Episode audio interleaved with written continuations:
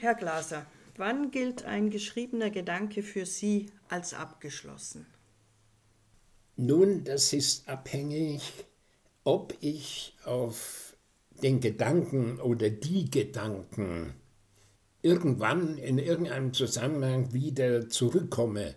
Dann ist er nicht mehr abgeschlossen, sondern dann wird er weitergeführt.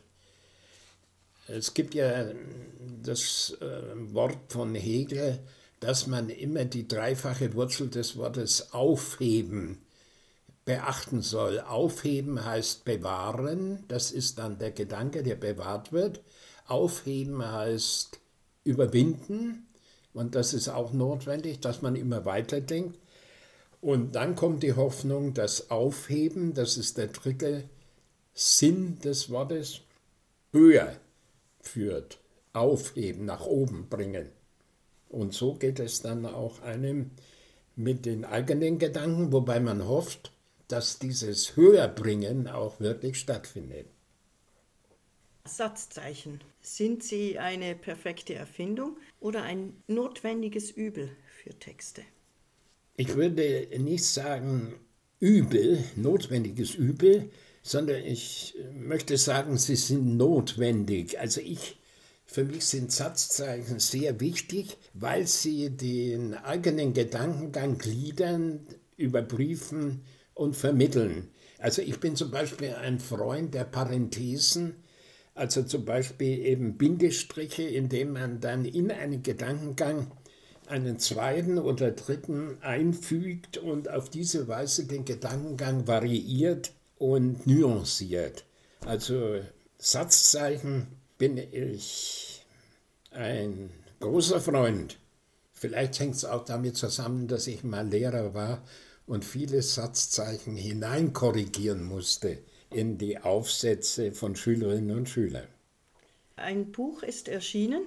Gehen Sie in die Buchhandlung, um es in der Auslage zu bestaunen? Ich gehe sehr selten in eine Buchhandlung. Das hängt aber nicht mit eigenen Büchern zu tun, sondern ich bestelle immer meine Bücher und da habe ich genug zu bestellen. Aber wenn ich an einer Buchhandlung vorbeigehe und es ist ein Buch von mir kurz vorher erschienen, dann schaue ich schon begierig, ob es ausgestellt wird, weil das ja für einen Autor sehr wichtig ist. Und bin dann sehr froh, wenn man es sieht. Aber ich bin, obwohl ich viele Bücher geschrieben habe und äh, einigen Erfolg hatte, kein äh, Autor, der Stapelware hat. Also insofern muss ich dann schon suchen, wo es ausgestellt ist. Die letzte Frage, gibt es für Sie nach einer Lesung auch noch so etwas wie Lampenfieber? Sie sagen nach einer Lesung, mhm. Ich habe Lampenfieber vor einer Lesung, ja. immer. Aber der Sinn Ihrer Frage ist natürlich, wenn man die Erfahrung einer Lesung hat, ob man bereits für die nächste Lampenfieber erwartet. Ich muss sagen, ich erwarte es immer und das, ähm, obwohl ich ganz gerne esse, esse ich vor einer Lesung den ganzen Tag nichts, weil ich so nervös bin, weil man ja nie weiß, äh, wie ein das Publikum anschaut und äh, wenn man selbst bei seinen eigenen Kohlen schmilzt, wie es Goethe immer sagt, und das Publikum ist distanziert, dann ist man enttäuscht. Also ich habe das Glück, dass ich also dann immer tief positiv aufatmen kann, wenn die Lesung oder der Vortrag äh, vorbei ist. Die Stichwörter. Das erste heißt Bleistift. Benütze ich nie. Ich benütze immer Stabilo Stifte, also eben ja, Kugelschreiber.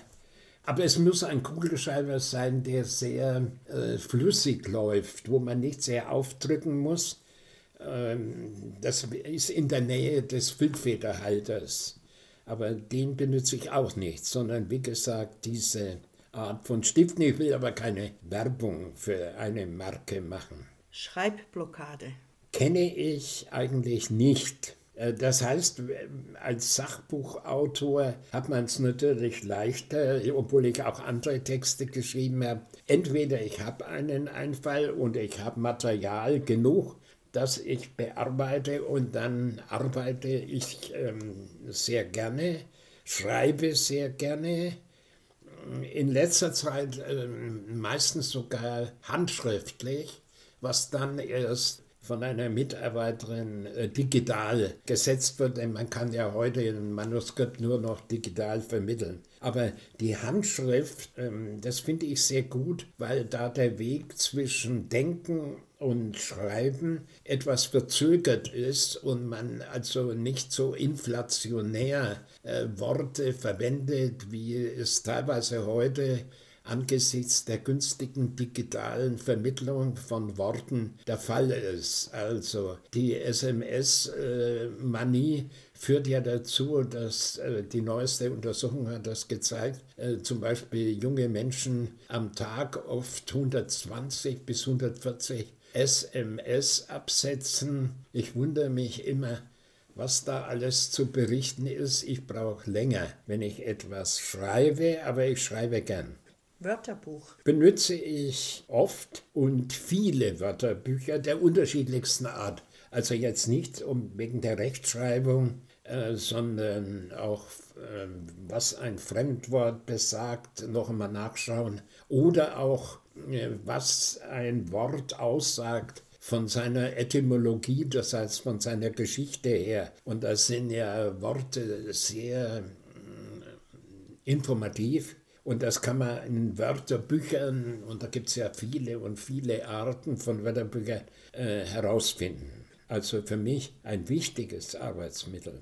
Bücherregal? Habe ich viele. Ich verfüge ja über eine sehr große Bibliothek und da brauche ich auch entsprechende Regale. Manche sind repräsentative, andere hm, habe ich äh, selber gebastelt oder zusammengesetzt. Also man findet äh, für meine über 30.000 Bücher äh, alle Arten von Regalen. Dieselbe äh, gezimmerten haben die Neigung zum Umfallen, weil ich ein schlechter Handwerker bin. Gedankenstrich. Ist mir sehr wichtig. Manchmal verwende ich zu viele Gedankenstriche, weil der Gedankenstrich sagt ja, Vorsicht, ich will jetzt noch einmal zögerlich den Gedanken weiterführen. Ich mache einen Strich und dann geht es weiter. Und das ist mir wichtig, dass sozusagen auch der Leser über den Gedankenstrich zu einem gewissen Einhalten kommt. Ob das freilich immer gelingt mit einem Gedankenstrich, ist natürlich fragwürdig, aber da mache ich jetzt schon einen Gedankenstrich. Ich sage nicht fragwürdig, sondern ich sage fragwürdig. Und äh, sehr vieles wird über den Gedankenstrich von der Fragwürdigkeit befreit und wird des Fragens würdig. Also insofern ist an dem Beispiel schon deutlich, warum mir Gedankenstrich wichtig ist. Altpapier. Ja, da fällt bei mir ziemlich viel an.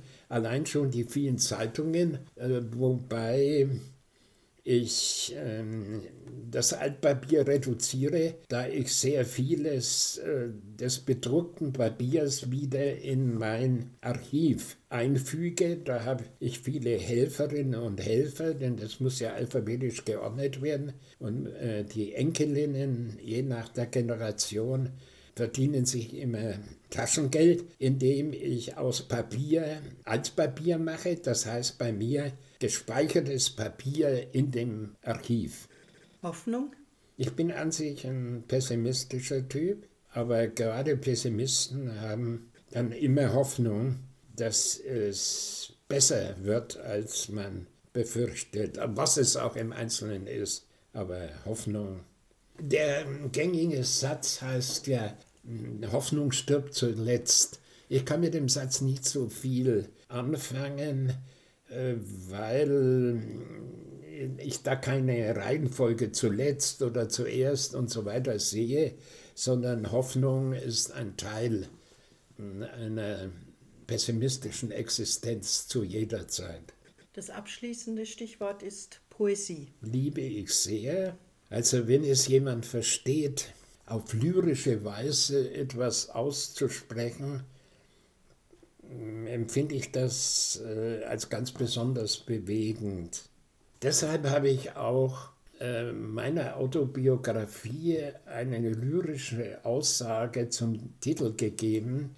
in Kleis Amphitryon sagt Alkmene am Schluss, als sie sozusagen ihr ganzes Leben zusammenfasst, sie ist von Zeus erhoben, sie ist von Zeus betrogen, sie hat viele Hoffnungen, viele Ängste und viele Enttäuschungen erlebt und so weiter und so weiter und so weiter. Und dann sagt sie nur auf eine sehr lyrische Weise, ich kann es nicht aussprechen, nur große Schauspielerinnen können das. Ach, ach. Und da steckt alles drin. Das ist ein lyrischer Ausdruck von vielfältiger Dimension.